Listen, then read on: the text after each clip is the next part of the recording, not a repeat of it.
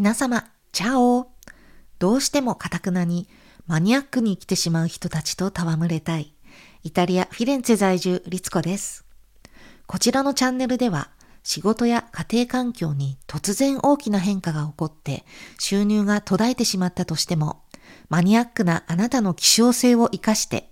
会社に雇われなくてもオンラインで自ら収入を得る術を身につけて超絶楽しい世界を生きるためのヒントをお届けしております。今回は今私がイタリアにいる原点となった出来事の一つについてお話ししてみようと思います。なぜか私が高校生だった頃に私がイタリアに飛ぶきっかけとなる衝撃的なことが連続して起こったんですね。一つは先日お話しいたしましたアメリカへの短期留学のお話。私は憧れていたアメリカに実際に住んで高校に通ってみて、なんと、やっぱりこの国自分に合っていないわと確信してしまったんですね。こんな短期間の滞在で私は分かってしまったのです。あんなに憧れてアメリカに関する本をたくさん読んだのに、あんなにアメリカ在住日本人のキラッキラなアメリカンライフストーリーをワクワクしながら読んだのに、ダメだったんですね。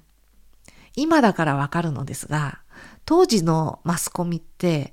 英語を喋れるようになるためにアメリカもしくはイギリスへの留学ばかりを進めていたような気がします。なので、私の選択肢がアメリカ一本という、とても狭い視野で物事を見ていたことに、後々気づくことになるんですね。そして何よりも、実際に住んで生活してみないとわからないこと、それが食生活でした。人にはいろんな決め手となるポイントがあると思います。別に食べ物には全く無関心で、自分がやりたい道を貫く人もいるでしょう。私は自国から離れてみて初めて自分は食生活に大きなウェイトを置いている人間であることを知ったんですね。和食オンリーで生活したいというわけではないんですけれど、私はボストンの姉妹校のランチタイムは学食で食べていたのですが、そこで出てくるランチを観察することで、私はこの国に住み続けることはできないだろうと確信したのです。誤解がないように申し上げますが、アメリカはどの分野でも世界の最先端ですし、文化的に非常に魅力的な面もあって、お食事以外の全てのことは刺激的でね、楽しく過ごせました。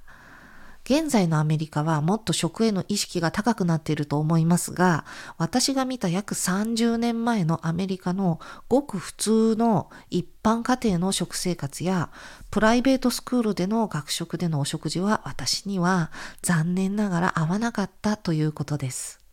このことから学べるポイントは、自分に不可欠なものを見極めようということです。自分に不可欠なものとはいつも同じ場所に生活していたらわからないかもしれません。バスタブのないシャワーだけの生活が耐えられない人もいるでしょう。ひどく暑い気候や寒すぎる冬が耐えられない人もいるでしょう。私は日本から離れて初めて自分はある程度好みの食生活が送れないとストレスになることを感じました。今ではイタリアで納豆とキムチとお味噌は常に手作りして冷蔵庫に常備しています。いくらイタリア料理が美味しくっても私の必須アイテムの発酵食品がないとストレスが溜まってしまいます。そしてやりたいと思ったことは何も考えずにまずはやってみようということですね。憧れている国があるとしたらさっさと視察に行ってみるべきです。お金がないのであればお金を借りてでも行ってみるべきだと思います。そこで怖いなあ、どうしよう、などと足踏みしている時間はもったいないです。なぜなら、ずっと先延ばしにした上で、実際にやってみたら自分の想像していた世界とは違っていたなんてことがよくあるからです。実際に体験して、経験してみて初めて、これは自分が本当にやりたかったものだって確信を持てるのですね。ですから勇気がなくて初めの一歩が踏み出せないそこのあなたは、ぜひ思い切って試しにやりたかったことを体験してみてください。それが心の底からやりたいと分かったのであれば、迷いなくその道に進むべきですし、なんか違ったわーって思ったのであれば、素早く方向転換すれば良いだけです。時は金なり。何でもまずは試しにやってみましょう。やってみてから決めましょう。もし先延ばしにしている時間をあなたの時給として換算したら、試しにやってみること。それが一番あなたの貴重な時間とお金の節約となるはずです。そして私がアメリカから帰国直後に、さらに私にとって衝撃的な事件が起きたのでした。それはまた次回お話しいたしますね。本日のお話はいかがでしたか？共感してくださった方は、ぜひフォロー、チャンネル登録、いいねボタンをどうぞよろしくお願いいたします。